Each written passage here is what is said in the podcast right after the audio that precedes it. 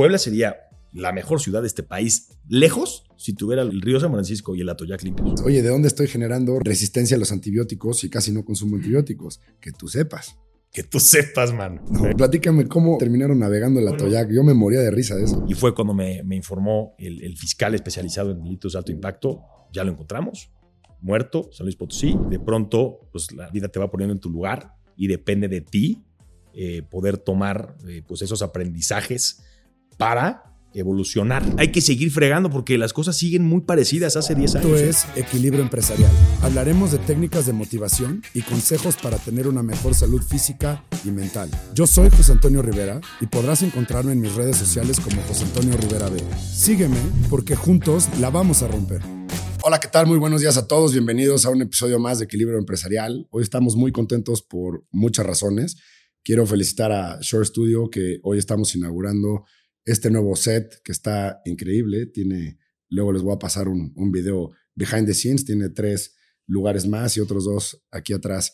Y no solamente eso, sino que estamos estrenando la segunda temporada de Equilibrio Empresarial. Se va a componer de 30 episodios y nada más y nada menos que tenemos un invitado especial que aparte es pariente de un, de un servidor, Héctor Ortiz. ¿Cómo estás, Héctor? Encantado, mi querido Bienvenido. Gracias, gracias por invitarme. Es un honor estar contigo en estas charlas de equilibrio empresarial, equilibrio, equilibrio de vida. ¿no? Exacto, exacto. Es, es, el nombre, no sé si, si se va a cambiar o, o seguirá, pero lo que quiere representar es un tema holístico de, de, de, la salud y de un equilibrio de vida, ver todo tu chamba, tus temas personales, tu familia como un ciclo claro. y no como esta división de cómo administrar el, el tiempo, ¿no? Sino que realmente tengas una continuidad perfecta en el día a día. Por supuesto. Yo me acuerdo que mucha gente dice que tenemos muchas cachuchas y entonces como que te ponen la cachucha de acuerdo a la, al rol que estás desempeñando, pero creo que finalmente es al revés. Creo que tendríamos que ser la misma persona equilibrada en los diferentes roles que tenemos en la vida, ¿no? El tema de, de las cachuchas está padre porque cuando tú hablas con los especialistas, por ejemplo, de estos consejos de administración familiares, dicen que las cachuchas son muy importantes, ¿no? Porque uh -huh. tú puedes, hablando de una empresa familiar,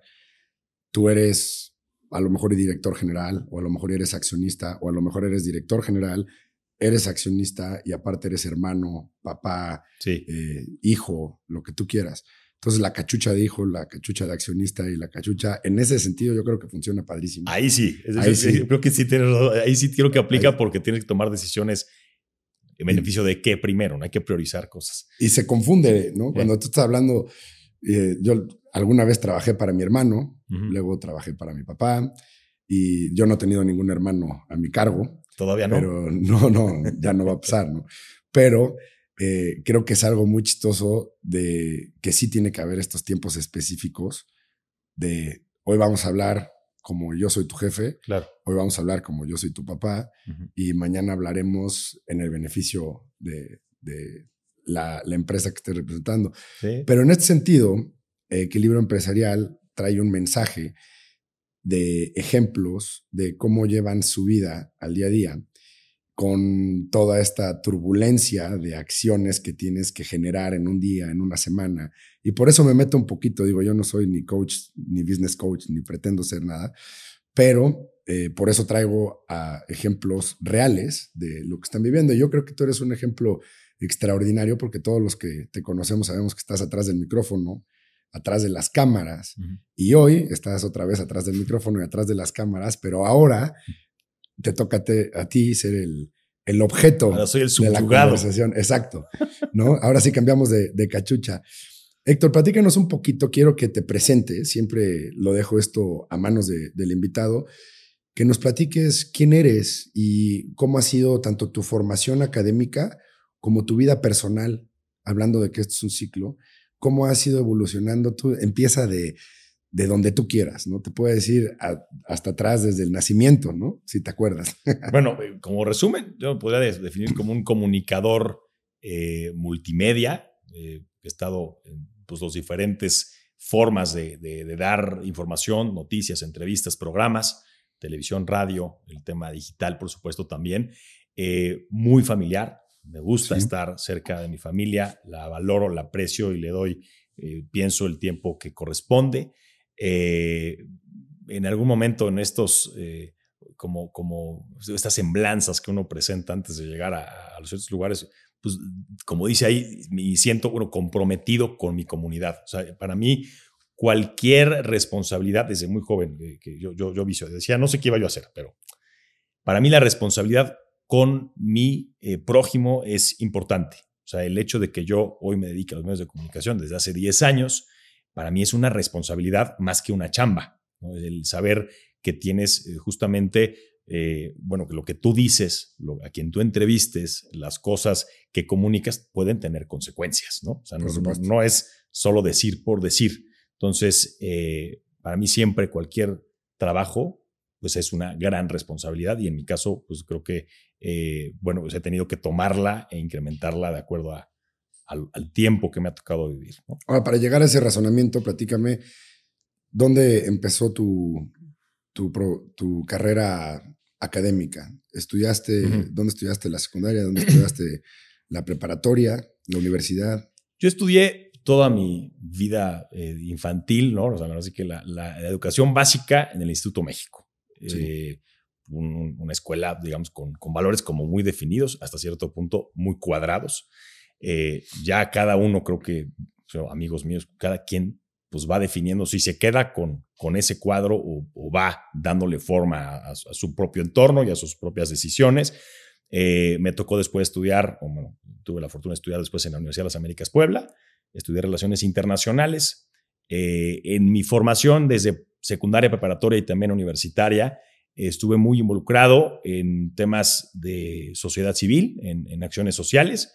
Me tocó dirigir organizaciones desde que ya tenía como 16 años eh, y, fui director de Soñar Despierto, una gran iniciativa que nació en Monterrey y en Puebla consolidamos un grupo de amigos y amigas eh, para hacer proyectos sociales. Estuve después en tiempos universitarios en Gente Nueva, eh, dirigiéndolo un par de años aquí en Puebla, este, coordinando incluso a, todos los colaboradores, a los voluntarios que, que ayudaban en los congresos. no me tocaba vivir el desmadre, sino más bien el relajo que había adentro del Congreso, ¿no? Pues te perdiste de muchísimo. seguramente, lo disfruté en otros momentos, Toño, no creas que no, pero en esos momentos a mí me tocaba coordinar más las conferencias, el contenido, el Congreso y no tanto la, parranda, sino más bien la formación de personas que estaban involucradas adentro, ¿no? Entonces me tocó, la verdad, conocer a gente con mucho talento y con trayectorias sociales y, y personales muy interesantes que creo que a mí, para mí fueron esa enseñanza este, como para tomar. Dame, unos ejemplos, así, ¿con quién te topaste? Porque Gente Nueva, para los que no saben, era un movimiento, si no mal recuerdo, legionario. Tenía origen legionario, pero finalmente lo dirigían este, civiles, o sea, jóvenes. Y eran unos invitados de, talla mundial, ¿no? Vino Patch Adams, vino este, Eduardo Verástegui. Vino Pelé, Andrés Bustamante. sí, exacto. Este, yo estaba platicando esta, esta película de, de, los sobrevivientes de los Andes. Ándale, Carlos Páez Carlos Páez es de los más famosos, él vino a Gente Nueva, yo ahí lo conocí. Me tocó. ¿No? Este, Bueno, pero esas son referencias de, conferencias, ¿no? O sea, me tocó recibir eh, pláticas, eh, un poquito entender cómo surgían ciertas organizaciones de la sociedad civil como Teletón, como un kilo de ayuda, como el propio Gente Nueva, como Soñar Despierto, y muchas de estas que pues, venían de gente con la mejor intención, ¿no? Hay gente que puede decir, oye, pero eso es muy mocho. Pues sí, digo, yo tuve mis ratos mochos, ¿no? Y no, no, me, eh, no me escondo de ello, o sea, me tocó ser alguien muy religioso eh, y creo que eso me dio ciertas, eh, ciertos límites en su momento, ciertos criterios, sobre todo éticos, que pienso definen a una persona en el rol que después desempeña.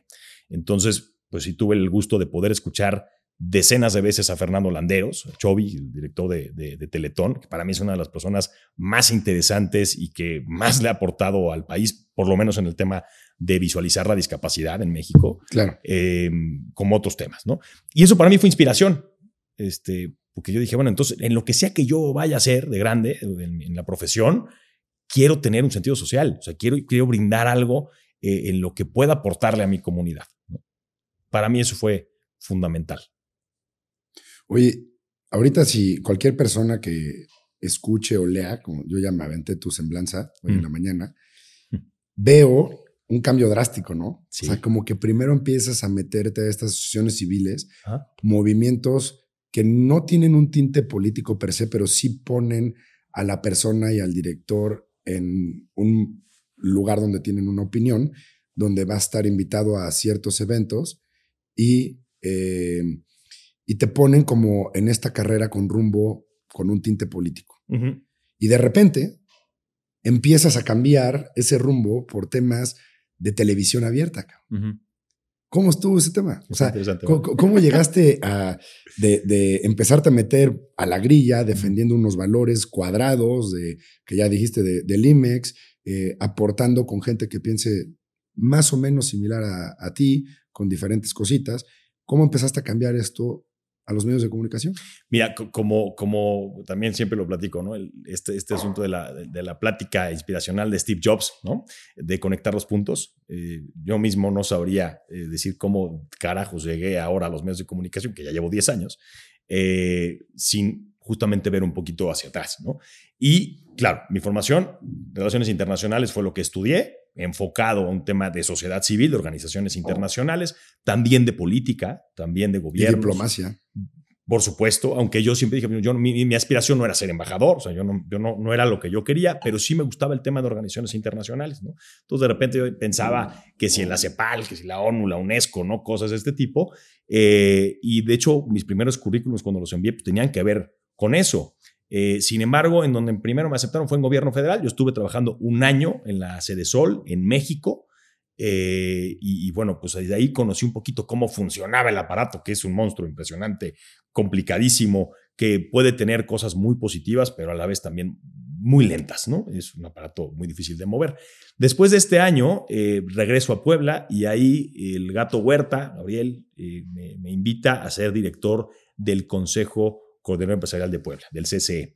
Eh, y ahí pues yo conozco un poco más, yo, yo conocía poquito de Coparmex y, algunas cámaras, pero no sabía muy bien a qué se dedicaban, entendiendo un poquito que Gabriel el Gato quería darle justamente un, un, giro un poco juvenil, eh, pues me dijo, vente, la verdad me gustó mucho y me interesó porque desde ahí yo pensé, aquí es el lugar ideal justo para poder aportar y hacer la diferencia. O sea, aquí hay empresarios de todo tipo, desde aquí puedo tener contacto con los de la transformación, con los del comercio, con los del restaurantes. Aquí podemos hacer cosas fregonas, ¿no? Y la verdad te puedo decir que fue un momento padrísimo de construcción mía, o sea, de poder eh, justo como, como sacar mis talentos, eh, hacer equipo con un montón de gente eh, de organizaciones de la sociedad civil. ahí empezaba, por ejemplo, en Puebla Fuerte Endeavor, eh, hicimos una gran relación que, que, no existía. Eh, hicimos gran relación con las incubadoras que en ese momento nacían, como la de la Ibero, como la de UPAEP, en ese entonces eran las importantes. Em, y de ahí salieron cosas porque vinieron las elecciones. ¿no? Eh, vino la elección en la que competían Moreno Valle y, y este, el señor que está en prisión. Em, y en esa elección, lo que, lo que propusimos y, hicimos equipo, un grupo de amigos, tenía yo 28 años. Entonces, con otros amigos fue, oigan, hay que proponer darle un giro a la agenda desde la ciudadanía. Yo estaba estudiando una maestría en política pública, entonces tenía muy claro justamente como cuáles eran los términos. Se lo platiqué a algunos amigos empresarios y pues concatenamos ahí algunas ideas y formamos un movimiento que se llamó Actívate por Puebla que fue de las cosas creo que más importantes que, que, pudimos realizar. Eh, invitamos a las universidades más importantes, rectores de, las, la UDLAB, de la UPAEP, de la NAHUAC, de la Ibero, estaban sentados en la mesa, estaban sentados los líderes de los organismos empresariales más importantes e invitamos después al, al, movimiento a más de 120 organizaciones de la sociedad civil poblanas. Junto con todos hicimos siete eventos, siete grandes foros en las universidades vinieron académicos, vinieron empresarios, vino gente de todo perfil, con experiencias, a aportar ideas para que se las propusiéramos todas juntas a los candidatos. Hicimos un gran foro en el CCU de la UAP. La UAP estuvo involucrada, cosa también que hicimos histórica. Juntamos y sentamos en, el, en la presentación y, el, al final al rector Enrique Agüera en su momento de, la UAP con Alfredo Miranda en ese momento de la UPAEP, ¿no? algo que ya era dificilísimo de ver, Toño pero la demanda social era tan importante de ya estamos hasta la madre de la corrupción, de que las cosas no funcionen, de ver cómo, ¿no? Y, el tema de Marina había estado muy fuerte. Muy fuerte. Entonces lo que queríamos era, no importa quién gobierne, que lo haga bien, ¿no? O sea, a mí no me importa de qué color vayan a ser, lo que me importa es que esto funcione. pienso que este, este eh, casi pragmatismo de la sociedad civil se ha empezado a entender hasta más o menos ahorita, mi Toño. O sea, yo, yo, de verdad, más allá de que si fue bueno Rafael Moreno Valle o no, y que si Barbosa era no sé quién, la verdad es que cada uno con sus estilos antagónicos y complejos, eh, no, no, no hizo caso a la sociedad civil. Sí. Hoy siento que hay un poco más de entendimiento hacia que tenemos que tomarnos en cuenta y tener un proyecto y una visión de Estado. Eso es lo que propusimos desde Actívate por Puebla. Funcionó, te puedo decir, pues por ese año. Eh, y luego, pues dejamos un poco encargada la agenda porque eh, pues ya a Rafael no le gustaba que le dijeran qué hacer, ¿no? Ahí, ahí fue donde la verdad fue un poco, empezó un poco a decaer eh, este, esta propuesta y, y, la complejidad también, la verdad, pues de, de, poner de acuerdo a tanta gente, ¿no? A tantos líderes. Estamos hablando de líderes sociales muy importantes del Estado. Oye, me acuerdo que ponían unas piedras sí. en, como símbolo de promesas que habían hecho, ¿no? que se levantaba la piedra al momento que terminaba. ¿Qué pasó con esas piedras? Qué buena pregunta, Toño. Porque además, a ver, hay gente que decía, ah, esos este, querían puestos. la verdad, no. Si yo tenía mi chamba, esto era algo agregado a mi chamba, como la de todos los demás. Entonces, en una plática que tuvimos ahí, estaba Franco Rodríguez y otros amigos, este, decíamos, bueno, vamos a entrarle, cabrón. Nadie se va para atrás, cabrón. aunque nos tiren a la barranca, decíamos, o sea, como, como diciendo, tenemos que estar comprometidos con esto, ¿no? Eh, y entonces dijimos, tenemos que hacer algo para que visualicen que esto no, no es broma, o sea, que esto realmente necesitamos que se comprometan a cambiar las cosas. Y entonces fue complicado, te voy a decir, porque cuando tú estás en el tema social, de sociedad civil, pues piensas que tienes como todas eh, y que tú tienes que tener la razón. Sí. Es un tema medio romántico a veces. Tienes que aprender, pues, a ser, como te decía, un poco pragmático y un poco político, ¿no? Y a saber que tienes que negociar decisiones y negociar algunas cosas. Entonces, impusimos algunas de estas piedras con la intención de que cada piedra tenía un símbolo, de que si no se realizaba tal acción, tal reforma a determinada ley, la piedra no se iba a quitar. Entonces, la más recordada eh, como símbolo fue eh, la, la, piedra que pusimos afuera del Congreso del Estado. O sea, ahí en la 5, afuera, en la banqueta, una piedra que pesaba, creo que tres toneladas. O sea, la, trajeron de Valsequillo, nos la donaron ahí, este, ya sabes, los, los, este, marmoleros, ¿no? Sí, sí. Nos pusieron ahí con una máquina la pinche piedra y órale. Entonces fue complicadísimo porque hubo diputados que se enfurecieron. Luego, por protección civil, nos hicieron moverla, un desmadre. Este, y luego, pues estos se avivaron, hicieron una reforma a la ley de transparencia, que ese era el tema, y después, y se quitó la piedra. No, no todos, la verdad es que no todos estábamos ahí dentro de este grupo, pues, estábamos tan conformes porque la reforma pues, tampoco fue tan profunda, ¿no? Eh, pero sirvió por lo menos de impacto y sirvió justamente porque sí se cambió una de las leyes que en propuesta inicial era como de las más importantes para, para, para justamente combatir la. Bueno, pues yo estuve en los últimos tres años de, de Rafael en la Secretaría de Servicios Legales con Juan Pablo. Y ¿Con Piña? Con Piña, no, no directamente con él, yo estaba en una dirección de enlace y me tocó ver los cierres, ¿no? Fue mi servicio social, no creas que traía yo hueso ahí porque no, no me iba a meter nunca por ahí. Y me tocó ver cómo era el cierre del año, del ejercicio, y por temas de transparencia era una locura, ¿no? O sea, esa ley sí les vino a poner un, un tate quieto a todas las secretarías estatales brutal. Mira, ¿tú sí Entonces, no, yo sí lo vi.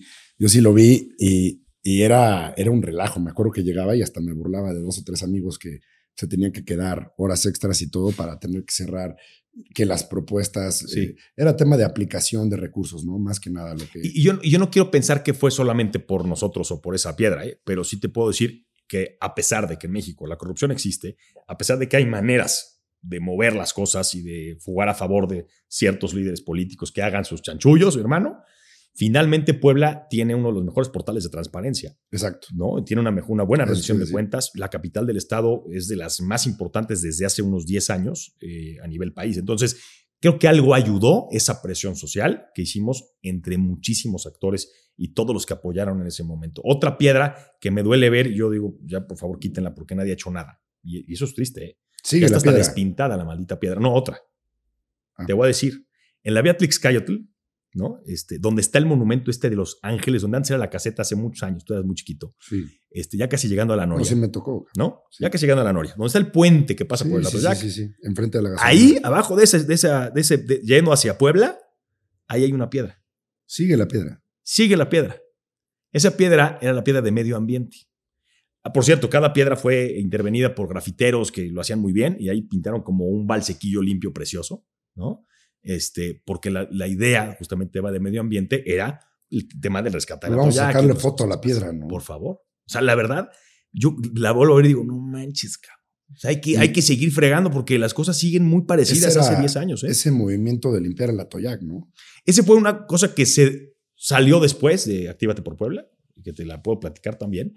Pero esa piedra sigue ahí, Toño, y, y no, o sea, no me gusta porque, a ver, no, no, no es responsabilidad mía ni de los que pusimos la piedra. El problema es que el tema de medio ambiente en Puebla sigue prácticamente igual Terrible. porque no ha sido fácil de mover. Son muchas, muchos intereses que de pronto hay que también unificar. O sea, eh, empresas, municipios, las descargas irregulares, por ejemplo, de los municipios son lo que más afecta a, a los, a los cuerpos de agua.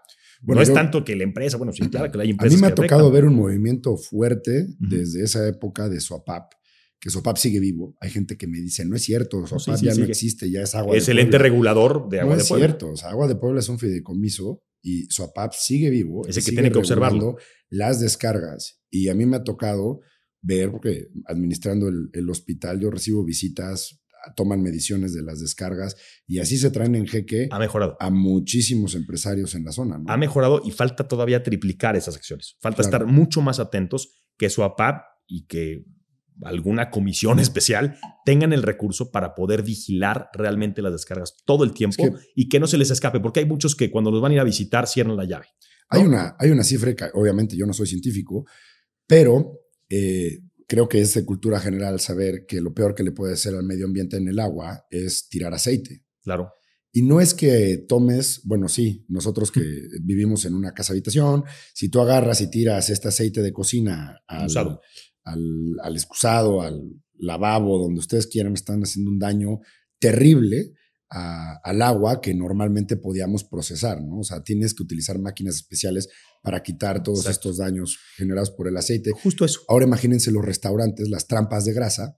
Cuando tú estás cocinando, los que no conocen en un restaurante, pues tienes el área de cocina fría y el área de cocina caliente. Y en el área de cocina caliente tienes todas estas planchas con freidoras y todo eso. Imagínense la cantidad de aceite que tiene toda la vía Tliscaetl, de todos los restaurantes, o la avenida La Juárez, de todos los restaurantes, donde está llegando esa trampa de aceite que tienen en los pies de los cocineros.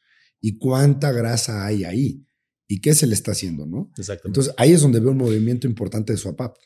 Y el tema de talleres mecánicos. El tema de ¿A dónde, van las, ¿A dónde van las tuberías de los talleres mecánicos? A las mismas descargas municipales. Entonces, originalmente estamos mal. Pones un taller mecánico donde no hay una disposición precisa para esos aceites. ¿no? Sí, sí, sí. Es Y así que- que- muchas que cosas, Primero, ¿no? O sea, Entonces, es corregir muchas cosas que ya están establecidas y estamos acostumbrados y que son como, ah, pues ahí están, ¿no? Pero difícil va a ser limpiar un río si no corregimos esos detalles en algún momento. Las grandes industrias, creo que poco a poco hay unas que ya están bien corregidas, hay que decirlo, y que otras por temas internacionales van a tener que hacerlo a la perfección, ¿no? Este, porque si no, al rato no van a poder ni venderle a las empresas estadounidenses, ¿no? Porque ya hay unas regulaciones de certificados y de comprobar, pues, cómo tratas tus aguas, por ejemplo. Claro. Oye, un tema aquí, paréntesis padrísimo. Nosotros hicimos un estudio con una doctora de la, de la Universidad de las Américas Puebla del impacto ambiental de los medicamentos. Es brutal. ¿eh? El impacto ambiental, imagínate que todos los antibióticos que tú consumes se desecan por la orina. Entonces tú lo avientas, jalas el WC y se va al medio ambiente. Cierto. Entonces tú estás preocupado por comer naranjas libres de pesticidas Sí. y están regados con aguas tratadas donde no los filtros de carbono no están retirando los rastros de antibióticos usados en veterinaria Ajá. y por humanos. Está fuerte. Entonces estás consumiendo antibióticos. Mira nada más. Entonces está padrísimo y, y el chiste ahí es hay que utilizar este tipo de medicamentos con una conciencia muchísimo más abierta, ¿no? Como te- está ahorita en el norte de Europa, en Alemania o España, este, en Finlandia, que traen una restricción del uso de antibióticos particularmente por el impacto en medio Claro, claro. Está cañón, ¿no? Porque dices, oye, ¿de dónde estoy generando eh, resistencia a los antibióticos y casi no consumo antibióticos? Que tú sepas. Que tú sepas, mano. No, ¿eh? que tú sepas, pero está hasta en la lluvia, cabrón. Claro. ¿No? Entonces hay un tema ahí inmenso que de este tipo de cosas que tú y yo no nos ponemos a pensar, sí, sí, sí. pero que hay gente, científicos que no están siendo escuchados. Mira, qué interesante. De, este tipo de, cosas. Oye, pues eso está padrísimo. Y todavía navegaron el... Eso te iba, te iba, quedó pendiente de platicarte. Fíjate que ya estábamos en este tema de Actívate por Puebla, ya habíamos estado proponiendo muchas cosas, te digo, jóvenes, empresarios, rectores, ¿no? muchos líderes este, que, que estaban conjuntados en, esta, en este movimiento. Y un día platicando con unas chelas, en Valsequillo, con Carlos Anaya, que ya vino contigo, y José Adrián Gabriel, otro gran amigo. Ese falta de traerlo también. Bueno, lo traerás. Este, estábamos platicando como del tema de la contaminación del río y nos empezamos a preguntar, de, de Valsequillo más bien, ¿no? Ah. Oye, no, la, la laguna y tal. Y entonces, pregunta que parece muy estúpida, Toño. Yo no sé si era estúpida hace 20 años. Este, ¿De dónde viene el agua No, no, no, no, güey. Es, ¿se puede navegar el Atoyac? O sea, así fue la pregunta no sé, cabrón. Entonces, a ver, güey, ¿por dónde pasa? Entonces empezamos a hacer referencias, ¿no? Pues por tal puente, la recta, por tal puente, el cúmulo de Virgo, ¿no? O sea, empiezas a relacionar por dónde pasa la Toyac, porque yo en mi niñez no tenía ni idea que por arriba, o sea, yo pasaba en la recta muy seguido, pues la verdad no sabía que pasaba la Toyac abajo, ¿no? Después ya te enteras, ¿no? Bueno, algunos. Otros no se enteran, ¿eh, Toño? Entonces yo pienso, justo, que, que a partir de esa pregunta... En la 5 de mayo pasa un brazo también entubado. ese es San Francisco. San Francisco. Es el río San Francisco, que ya está entubado, que fue un grave error para Puebla. O sea, unos piensan que fue desarrollo, ¿no? Este, en otros tiempos, entubar un río era desarrollo, ¿no? Porque entonces ya no se inunda la ciudad, claro. Pero, a ver, las mejores ciudades que tú conoces europeas, todas tienen río. Claro. Y tú dime si están entubadas, por supuesto que no. Son navegables. ¿no? Algunos son para hasta comercio. O sea, no, en, el otro día vi en una ciudad de Suiza, llegan al trabajo nadando. Puebla sería. Sus, bolsitas con ropa allá adentro. ¿eh? Puebla sería la mejor ciudad de este país, lejos, si tuviera el río San Francisco y el Atoyac limpios. Pero lejos. ¿Cuántas ciudades en este país, capitales, tienen río de este tipo que cruce 14 kilómetros por toda la capital, fuera de los demás municipios? O sea, es realmente algo increíble que en otros tiempos dijeron, no, no, pues ya tiren, tiren ahí todo el desecho. Es increíble eh, la, verdad, lo suicida que puede ser un, desarrollo urbano mal hecho. Me acuerdo de una frase que ponían ustedes de un río entubado es un río olvidado, ¿no? Un río entubado es un río olvidado. O lo que te comes eh, o lo que echas en el excusado te llega por la ensalada, ¿no? Claro. ¿Por qué? Porque los, los campos de, de, de, Tepeaca y de muchos municipios que justamente siembran eh, legumbres y verduras que comemos, que venden en los mercados poblanos, se riegan con agua de balsequillo, ¿eh?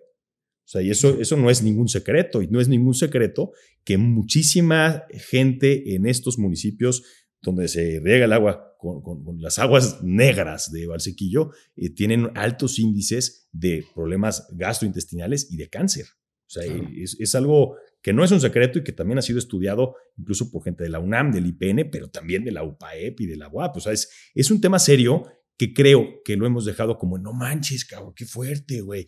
Pero no hay todavía decisiones estratégicas para decir, vamos a... Eso es el reto. Si ese fuera el reto, cambiamos, cambiamos el bienestar de, toda la zona metropolitana. ¿eh? Oye, tú platícame cómo, cómo terminaron navegando el bueno, Yo me moría de risa de eso. Sí. Bueno, pues no te mueres de risa si estás ahí porque la madres, pero. No, huele a madres y hay varillas y hay sí. lo que tú quieras. hubo, hubo dos navegaciones, te platico. La primera fue así, muy espontánea, pero el buen José Adrián, que no se queda quieto, se le fue a platicar a Raimundo Alonso y le dijo, oye, ¿por qué no hacemos un reality show? Entonces, en dos semanas montaron un reality show en TV Azteca, Puebla. Wow.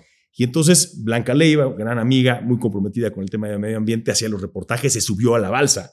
Trajeron las balsas este, de, de Tlapacoyan, de Toño Reynoso, poblano, pero que tenía las balsas, pues tráetelas. Las trajo desde Veracruz y participaron 10, 12 personas, este, Arturo Migoya, Lorena Migoya también, este, Carlos Tapia, eh, ¿no? O sea, gente que le interesaba este asunto y eh, pues fue algo que movilizó de verdad a toda la prensa, muchísima gente volteó a ver y dijimos, dale la cara a la Toyac. O sea, voltearlo a ver, cabrón. O sea, entonces fue una llamada de atención para ver que tenemos un río que hoy está prácticamente muerto, que podría estar vivo si le dejamos de tirar toda la basura, ¿no? Eh, esto, esto fue, sucedió así, como un movimiento. Algunos querían dejarlo como, ya, ya estuvo, ya, que se encarguen los gobiernos.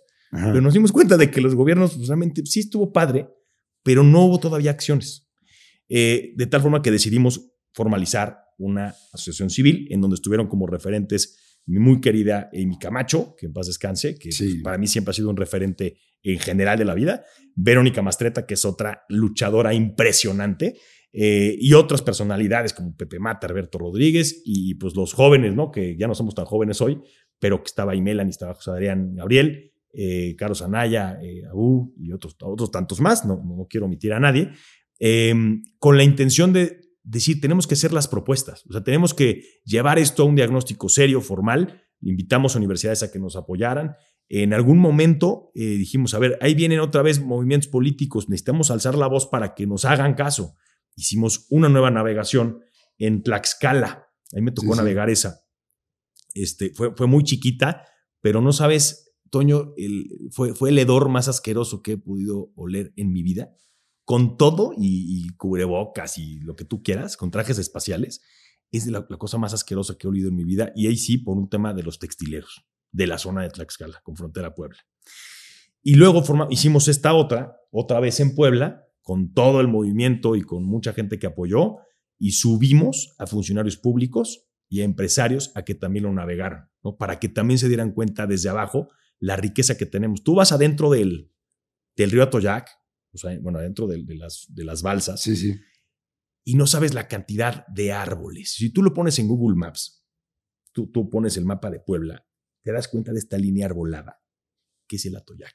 Claro. O sea, a pesar de cómo tratamos al medio ambiente y a pesar de cómo tratamos al agua, que es nuestro, nuestra fuente de vida. Se ve perfecto. Nos sigue dando, cabrón, ¿no? Y hay animales, güey, y hay patos, cabrón, y hay aves, como muchas que hay eh, que son originarias de Puebla, que están ahí, ¿no? Entre, entre árboles muy antiguos que llevan quizás desde cuando el río estaba limpio en los 60 esos árboles siguen ahí frondosos y espectaculares y, lamentablemente acompañados de agua puerca. Porque es un nacimiento, el río Atoyac, hasta donde tengo entendido, de la Sierra Nevada, y solamente cruza Puebla y Tlaxcala. Así es. O sea, no es algo que tengas que controlar desde San Luis Potosí, ya sabes. Es algo que controlamos el pueblo y Tlaxcala. Dos estados. Viene de los volcanes, ¿no? de las montañas, es agua que debemos atesorar, ¿no? Y al contrario. Y eso además es lo que se va, eh, pues justamente a los mantos freáticos, que de ahí se recargan los sistemas operadores de agua y los pozos irregulares que muchos siguen usando. ¿no? O sea, de ahí viene el agua. No, no, no, no llega así de la nada, ¿no? Entonces, me parece muy importante pues volver así, siempre a tomar este tema como, como importante. Nuestra chama fue justo eso, ¿no? Ayudar a que la gente le diera la cara. Creo que se logró de alguna manera que muchos hablaran del asunto, medios hablaran del asunto, políticos hablaran del asunto. Falta todavía poner muchos lineamientos para que esto suceda. Yo, yo tengo la esperanza de que antes de morirme como decía mi amiga Lorena Migoya, pueda volverme a ver los pies a través del agua del río. Eso creo que es nuestra meta. Este, eso le tocó muy de a, nuestros papás. Pues sí. ¿no? En algún momento dado, te platicaban que en ese río los Habían regatas. Se, podían. ¿Cómo crees? Habían regatas en el Atoyac. Ahí está documentado. Sí, pregúntale a, exacto, a, tu, papá, pregúntale a, la gente que vivió en Puebla en, los 60 de repente, ¿te acuerdas que en las ánimas hasta se veía morado, cabrón? Horrible. De que le echaban tintes de alguna fábrica. Porque todavía no estaban las plantas de tratamiento en la, en la zona. Llegaba así desde allá. Sí, rojo, morado, verde, animales. Este, y así sigue en algunos puntos, ¿eh? Se moría un caballo y va para allá. Así es. Mucho que hacer orden. Este, este, este, estado y este país necesitan orden. pues ahí está, ahí está el, el tema, Héctor. Oye, ¿y cómo fue la invitación Ahora sí dime, Ahora sí voy una vez por todas, ¿cómo, ¿cómo llegaste al micrófono? Empezaste en Televisa, ¿va? Así es. ¿Por dónde empezaste? Sí, Televisa. Sí, fíjate que, bueno, todo esto son como antecedentes. Sí. Te das cuenta de, cosas que, a ver, a mí me apasiona el, tema de poder cambiar las cosas. Como alguien eh, llega y dice, vamos a invitar a Héctor, a ver, que está haciendo una bola de desmadres para limpiar pueblo. Sí, ¿verdad? Bueno, eso, eso puede ser algo positivo, que si este güey le llaman la atención las cosas. Bueno, em, me quedé sin chamba. Así me quedé sin chamba. No, a ver, yo, yo había renunciado al CCE para entrar a un proyecto empresarial Estuve en ese proyecto más o menos un año. El proyecto no, pues no cuajó, por lo que tú quieras. Y entonces Héctor se queda sin chamba. Y yo, qué chinga. Medio tenía un ingreso ahí chiquito por algunas cosas que tenían que ver con comunicación. Estaba trabajando eh, con todo Puebla, con Iñaki Gutiérrez en ese tiempo. Le ayudaba yo a hacer un grupo de blogueros. Entonces teníamos un grupo de 50, o yo lo administraba. Invitaba gente y estaba tanto de ellos, les ayudaba a escribir mejor. Yo ya escribía entonces, ¿no? Ok. Eh, y así, este, pues con eso medio me pagaba la renta, ¿no?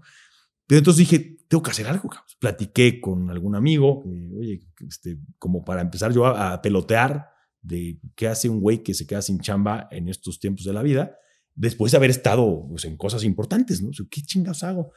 Y mucha gente me decía, oye, es que tienes voz de locutor, tienes voz de locutor, la chingada. Entonces dije, bueno, algo tengo que hacer.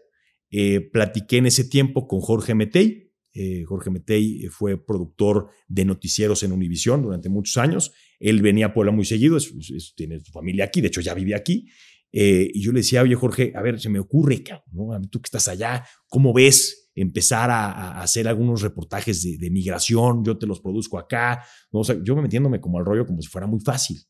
Y entonces dijo, a ver, yo te voy a decir, desde que te conozco, que me conocía un par de años antes, dijo, yo, yo, yo no quiero que hagas reportajes.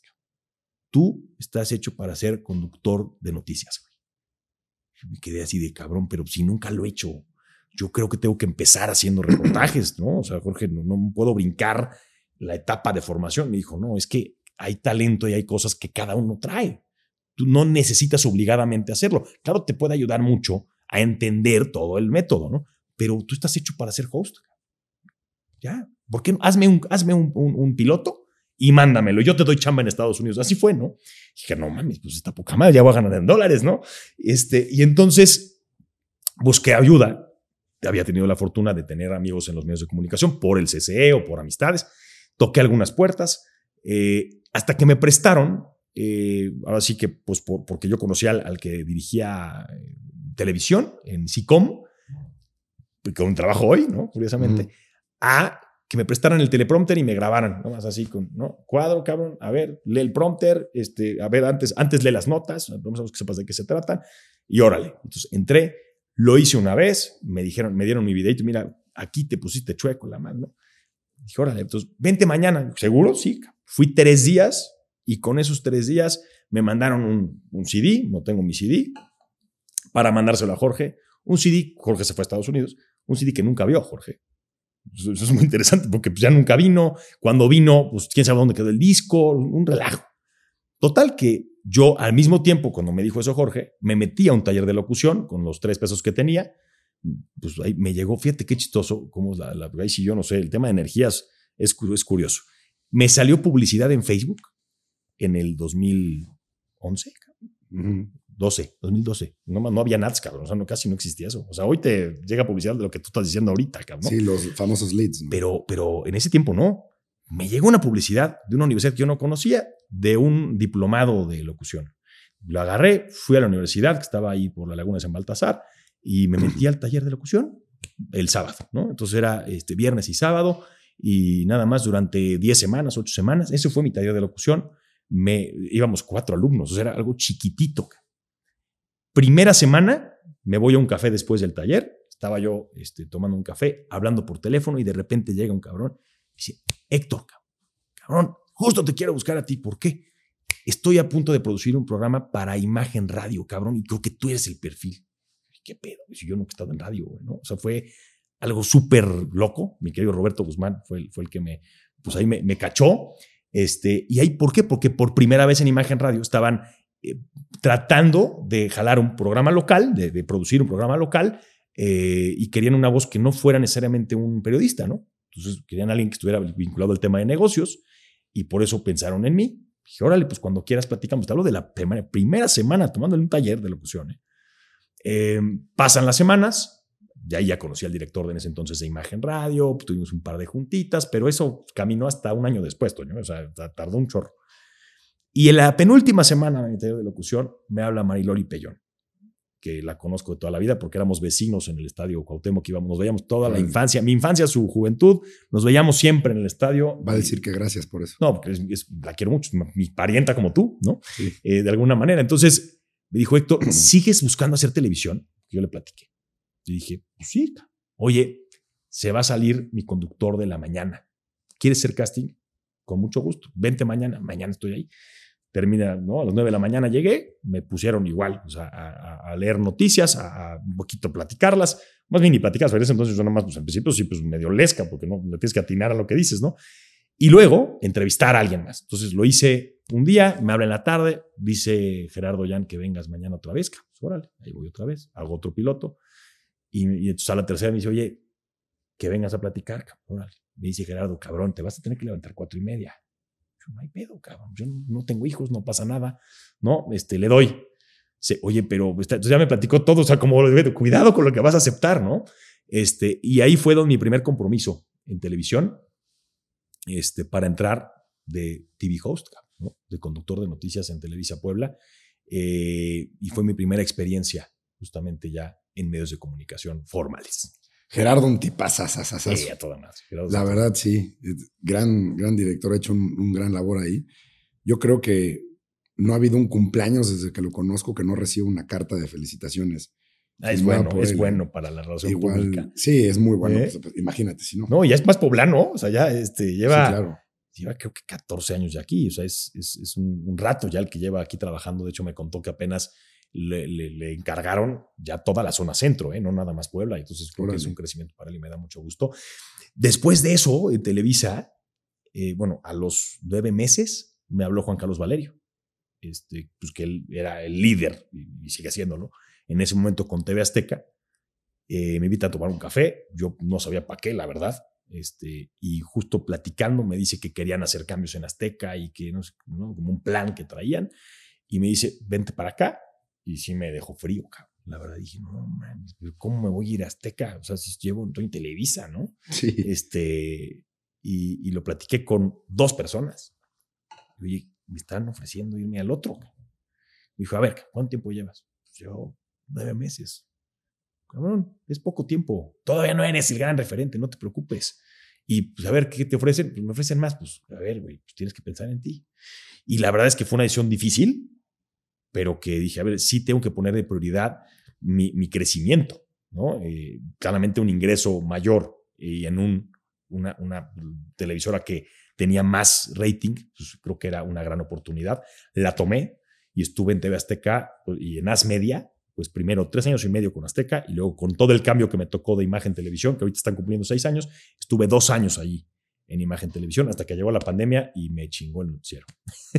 ¿No? Sí. Pues sí, pues se acabó de producir el noticiero de la noche por, pues porque no había por dónde soportarlo, ¿no? No había lana. Sí, sí, sí. Así fue la historia de esos siete años de televisión. ¿Y ahorita dónde andas?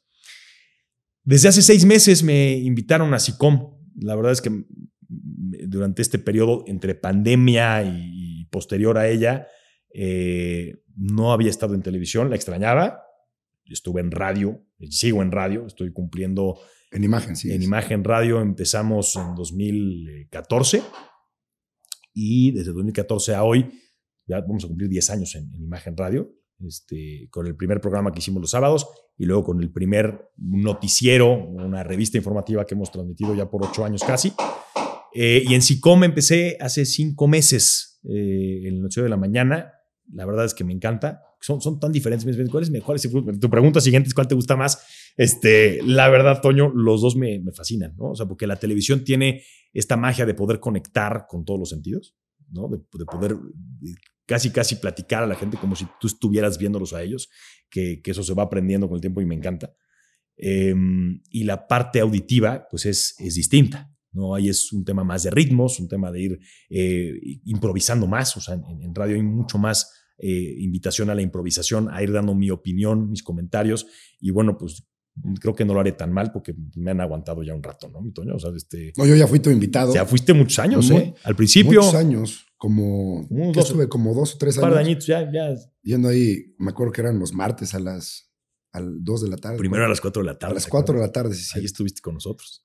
Y, era impresionante estar en la cabina y ver cómo estabas leyendo un iPad, un teléfono y seis personas igual que tú y en anuncios te aventaban pitazos de lo que tienes que ir diciendo, te cambiaban la noticia, tenías que brincar al, no sé, por decir, si tenías ABCD, te brincabas al F, ¿no? Y luego regresabas a la...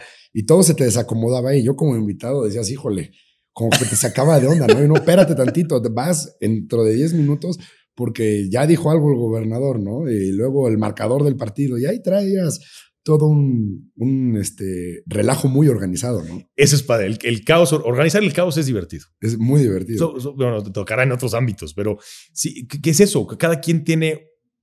O sea, a mí me, invitan primero el talento, pues tienes la voz, pues qué padre, claro, ¿no? Pero la voz no es todo. No. Tienes que, tienes que entender otras cosas. Primero, por ejemplo, como te hablaba del principio de la responsabilidad.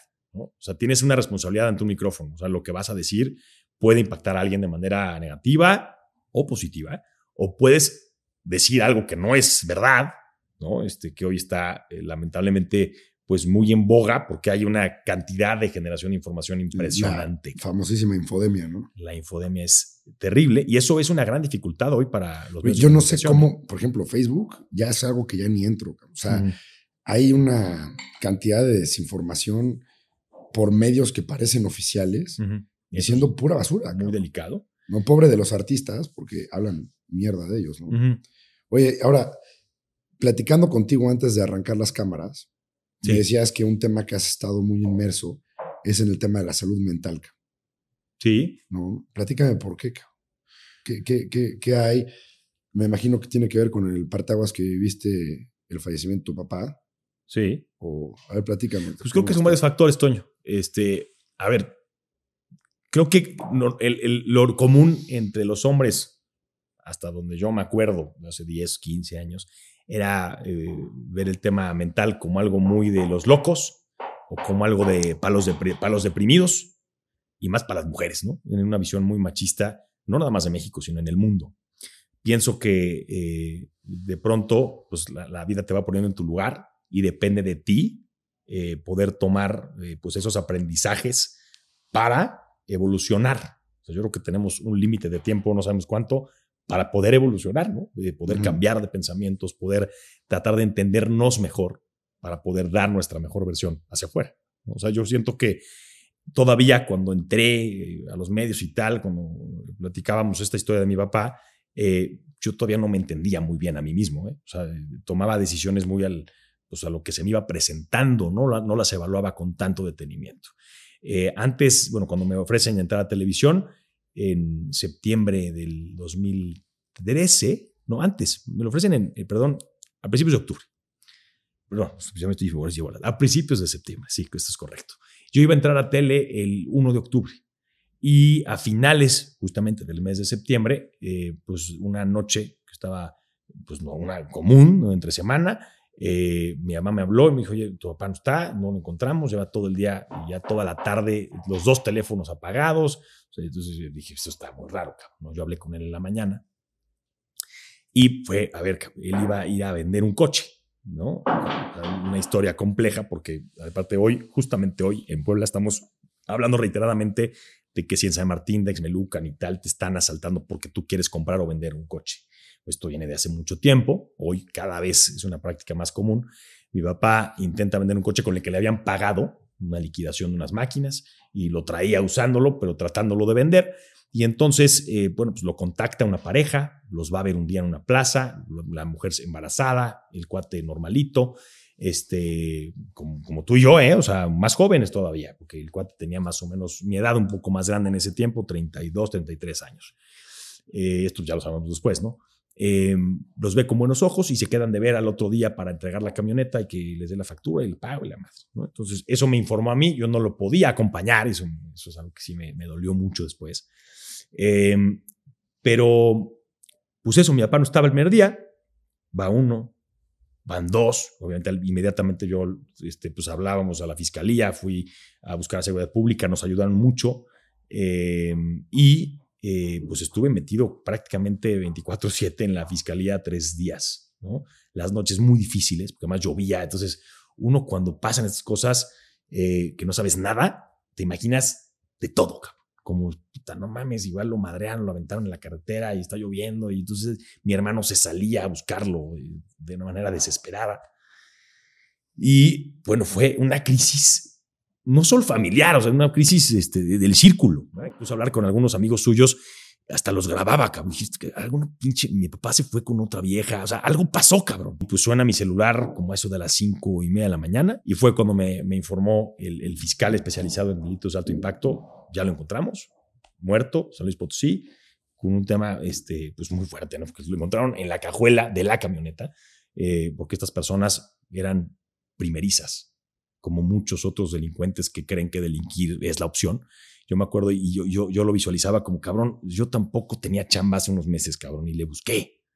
¿no? O sea, yo también pude haber dicho, chingón, me, me, me, me chingo a alguien, ¿no? Hago un secuestro virtual como lo están haciendo ahora, etcétera, ¿no? Esto es lo que se les ocurrió fue robarse un coche. Tenían una lista de, de, posibles coches que se iban a robar que habían visto justamente publicados en redes sociales.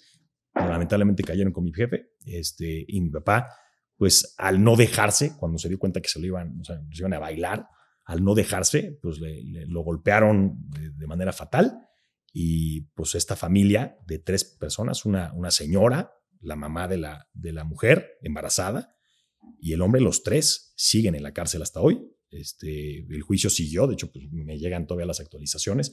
Eh, son ya 10 años, ¿no? Este, y, y, de verdad es, es, es bien complicado poner esta analogía, ¿no? De mi situación y la de mi familia, porque en ese momento mi hermana estaba embarazada ¿no? O sea, estábamos hablando de septiembre, en enero nació mi, mi, primer sobrino, era el primer nieto de mi papá. Esta mujer estaba embarazada y el esposo, al no tener trabajo, buscan desesperadamente una manera, la mala, y al final acaban con la vida de una persona que no tenía nada que ver con sus problemas. ¿no? Claro. Este, y esto, pues, al principio me, pues, fue, fue lo más doloroso que me ha pasado en mi vida, este, que, que cuesta mucho pues eh, superar, yo creo que nunca lo superas al 100, siempre tienes los recuerdos, eh, finalmente aprendes a vivir con la pérdida de cualquier tipo y tú lo sabes, pero en este caso al ser dramática y dolorosa, pues cada persona, y hablando de mis hermanos, de mi mamá, tal, cada uno lo fue asimilando en su interior de manera distinta, ¿no? Este, y el tema de la paz mental, mi querido Toño, eh, yo creo que es algo que, que, que no, no forzosamente llega solo, sí hay que buscarlo. Yo al principio estaba negado, ¿no? Este, a acudir a ayuda. Yo me sentía bien, entre comillas. Este, como que me enfoqué pues, en mi trabajo, pero me trajo, por supuesto, el, el, pues, enojos internos, este, incluso a veces ya años después, enojos con mi familia, ¿no? O sea, de repente yo decía, yo ya no quiero ir, cabrón, ¿no? Entonces yo me aislaba, eh, en lugar de enfrentar, en lugar de aceptar y, de, continuar con, pues eso, de una manera eh, ¿cómo, cómo decirlo? De, de, esta, de, este lado de la aceptación, de que no puedes cambiar lo que ya pasó. Sí. ¿Sí? De que me dolió mucho también pues, tener que estar ahí metido, en lugar de estar con mi familia, tener que estar en la pinche fiscalía. Y no porque sean pinches las personas que trabajaban ahí, sino porque es horrible estar metido ahí con la ansiedad de no saber qué va a pasar. ¿no? Este, y de estar de, de, investigador privado, cabrón, y de ver los teléfonos y de conseguir lo que sea, de enterarte de cosas que ni sabías. Y de verdad fue, fue fuerte, cabrón, ¿no? Este, y, esto, fíjate, se aplaza mi entrada a televisión 15 días. Se los agradecí mucho, pero pues hay que entrar. Y cuando entro, primeras noticias así que fuertes que di fueron una niña que empujan en una escuela y se muere y por tema de acoso escolar, de bullying. Eh, me acuerdo también de una desaparición muy fuerte. Entonces, puta, cuando yo daba esas notas, te lo juro que me estremecía, cabrón. Me, me, dolía mucho, y sentí ese ánimo de ser muy responsable, güey. O sea, ten mucho cuidado de cómo enjuicias a alguien en un tema, de cómo, cómo, cómo calificas a alguien porque otra persona dice qué, ¿no? Este, y de cómo este tipo de actos tienen que, que buscarse realmente la justicia y no abandonar a las víctimas, ¿no? A las familias de las víctimas. Me ha tocado acompañar, por ejemplo, eh, de alguna manera en dos ocasiones muy particulares. Me acuerdo eh, de los papás de, esta chava, Carla López Albert, una, una niña, una joven que, fue asesinada, eh, feminicidio, encontrarme al papá corriendo en una carrera este, de tres kilómetros. Y cuando me lo encontré en la carrera, porque él traía su playera, muy orgulloso de su hija, eh, fui corriendo con él y platicamos, ¿no? Y, él me reconoció y entonces entendió de, mi historia. Eh, y conectas mucho más profundo, ¿no? Y, entiendes mucho más la, sensibilidad de la historia de cada persona y de su pérdida. Eh, después me tocó también a la familia de Manu, Manu, un chavo que era pro, eh, bueno, totalmente a favor del tema de la movilidad pacífica, del, del movimiento de los ciclistas y tal. y él muere atropellado en su bicicleta en la Once Sur hace ya cuatro años.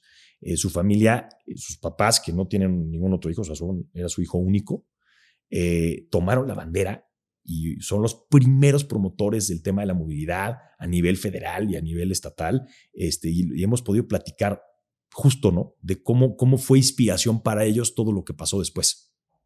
Y, eso me ha ayudado a mí a aprender, a aceptar lo que me pasó.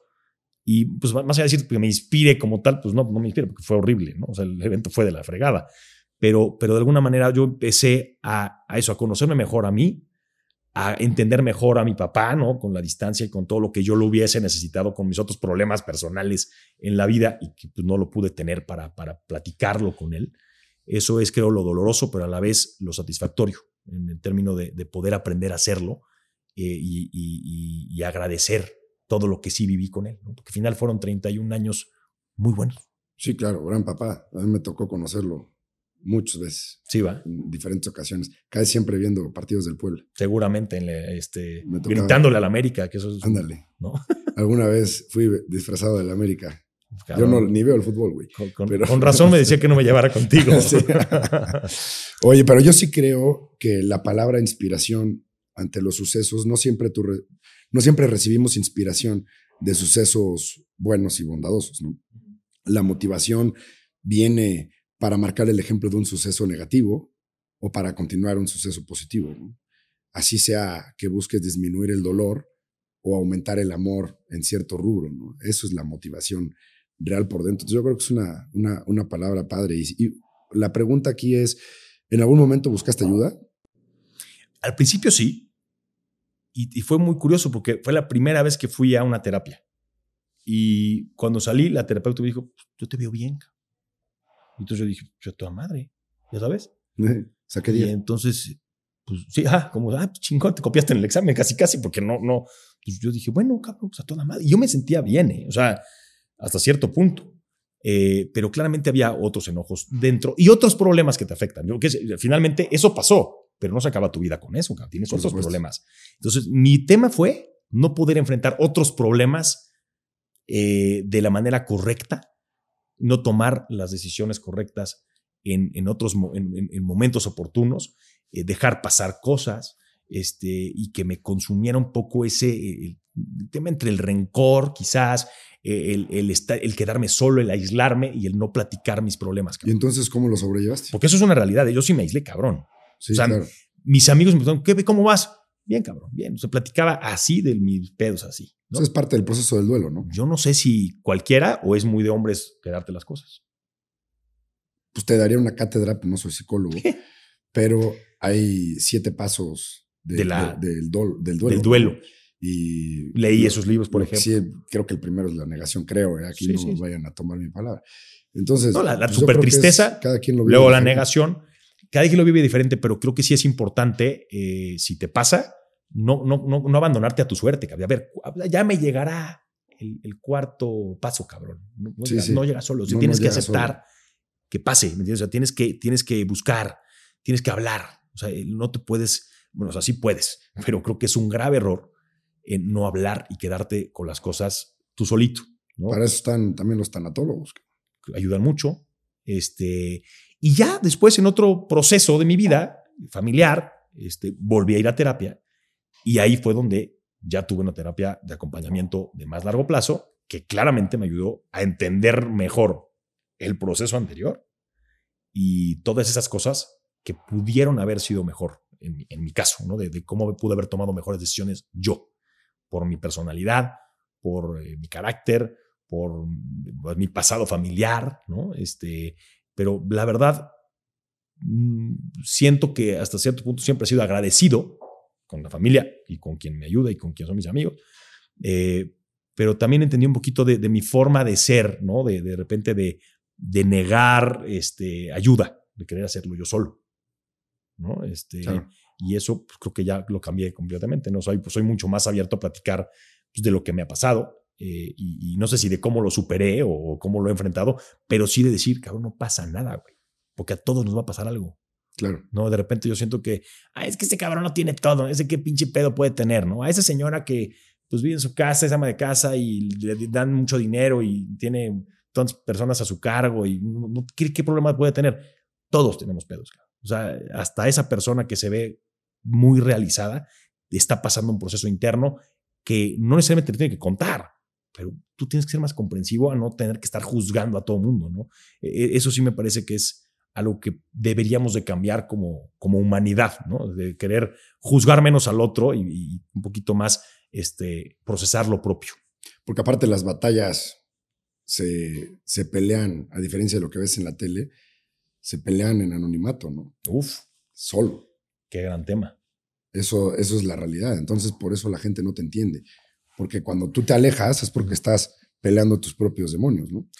Y, y es lo correcto, digo, cada quien tiene su, su tiempo y, y, su proceso. Sí. Oye, Héctor, para terminar este gran episodio, mm. hay dos cosas que quiero saber.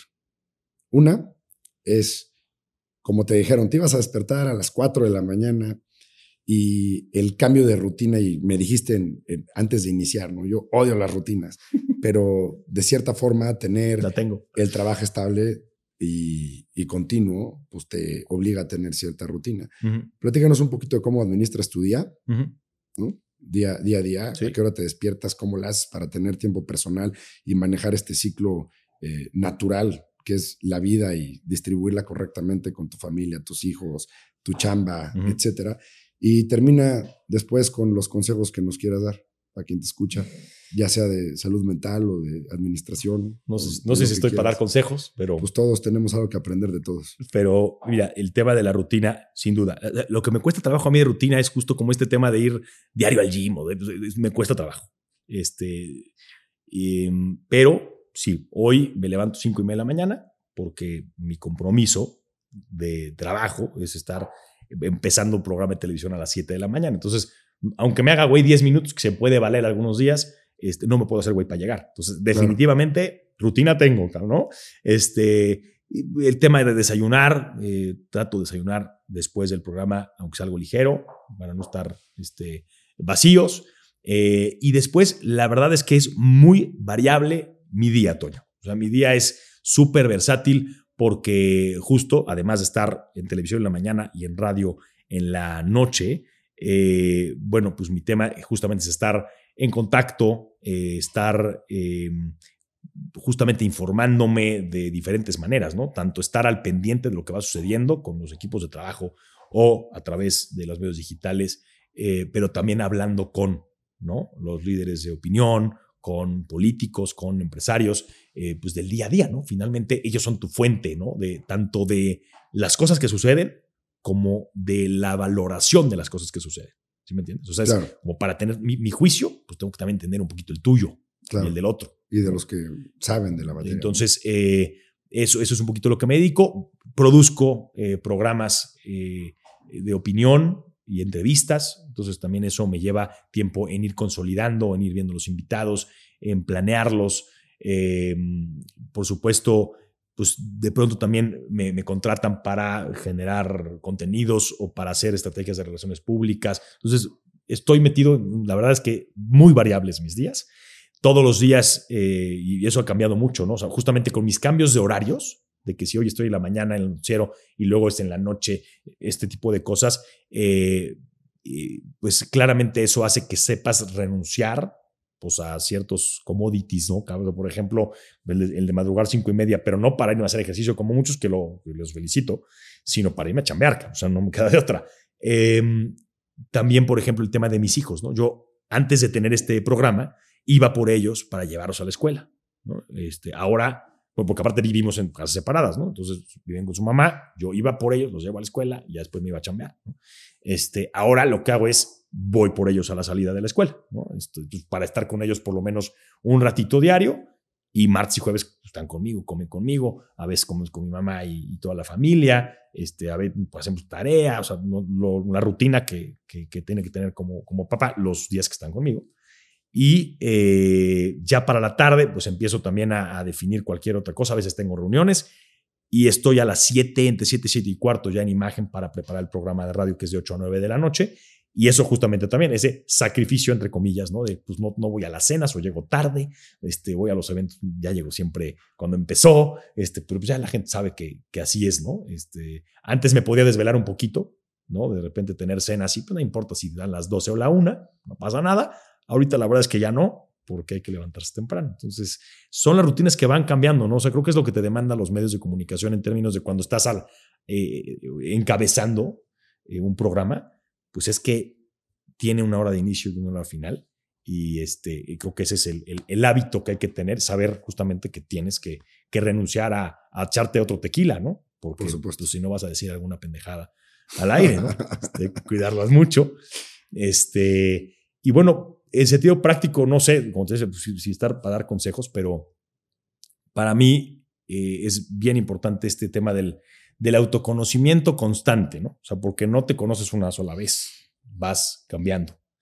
Eh, el estar pendiente justamente de tus reacciones y, y, tratar de ir reaccionando lo menos emocionalmente hacia lo que sucede afuera o hacia lo que te dicen. Porque claramente, bueno, yo te puedo decir, cuando te empiezan a madrear, que si en Twitter, que si eres tal, que si, es como que es incómodo, te duele, y después dices, a ver, ¿de qué sirve contestarle a este cuate que a veces ni siquiera son reales los perfiles? O si alguien te manda una columna porque te quiere madrear y quiere este, perjudicarte, trata de no tomártelo personal. Sabes que alguien le pagó a ese cabrón, este, ¿no? Ya es su problema, uh -huh. cómo, cómo dirige su, su, ética. Este, temas personales de, de, de, familia, ¿no? O sea, yo, yo te, a ver, yo tengo un asunto con el tema de reaccionar rápido cuando algo ha comprometido. Entonces, yo, mi aprendizaje y algo que creo que es importante es pues, siempre respirar y tomarlo con calma antes de reaccionar o decir alguna estupidez que lastime a quien quieres, ¿no? Claro. Este, eso, eso ha sido un proceso, ¿eh? Eso ha sido un proceso importante y no, y no es perfecto, no soy perfecto, me sigo equivocando, pero creo que es uno de mis retos de, de este momento de mi vida, eh, el, el, poder tomarme menos personal las cosas, ¿no? entender que el otro, si está enojado, si te dice algo rudo, si tal, algo está pasando ahí. Entonces, antes de reaccionar, mejor este, evalúa lo mejor, baja la presión o la calentura y, habla tranquilo o habla después con esa persona, ¿no?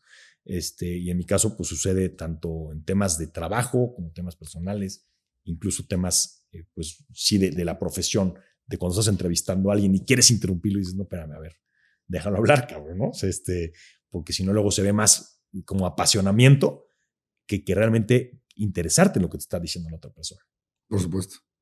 Sí, aunque sientes que se te va la idea, para eso tienes que traer tu blog de, de notas, porque si no, se te olvida, ¿no? Sí, sí hay, que, hay que estar bien cubiertos. Mi Así es. ¿Eh? Pues, órale, Héctor, muchísimas gracias.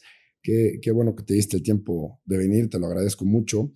Espero, como siempre, que este episodio llegue a quien le tiene que llegar. Nunca sabes a quién puedes ayudar. Ha sido muy interesante los comentarios que, que recibimos de que a cada quien el proceso de su vida lo lleva como con una similitud en diferente de, de episodio y ha sido muy interesante cómo hacen clic sus historias personales con los episodios de esto, ¿no? Es algo claro. que se ha convertido apasionante de, de este programita.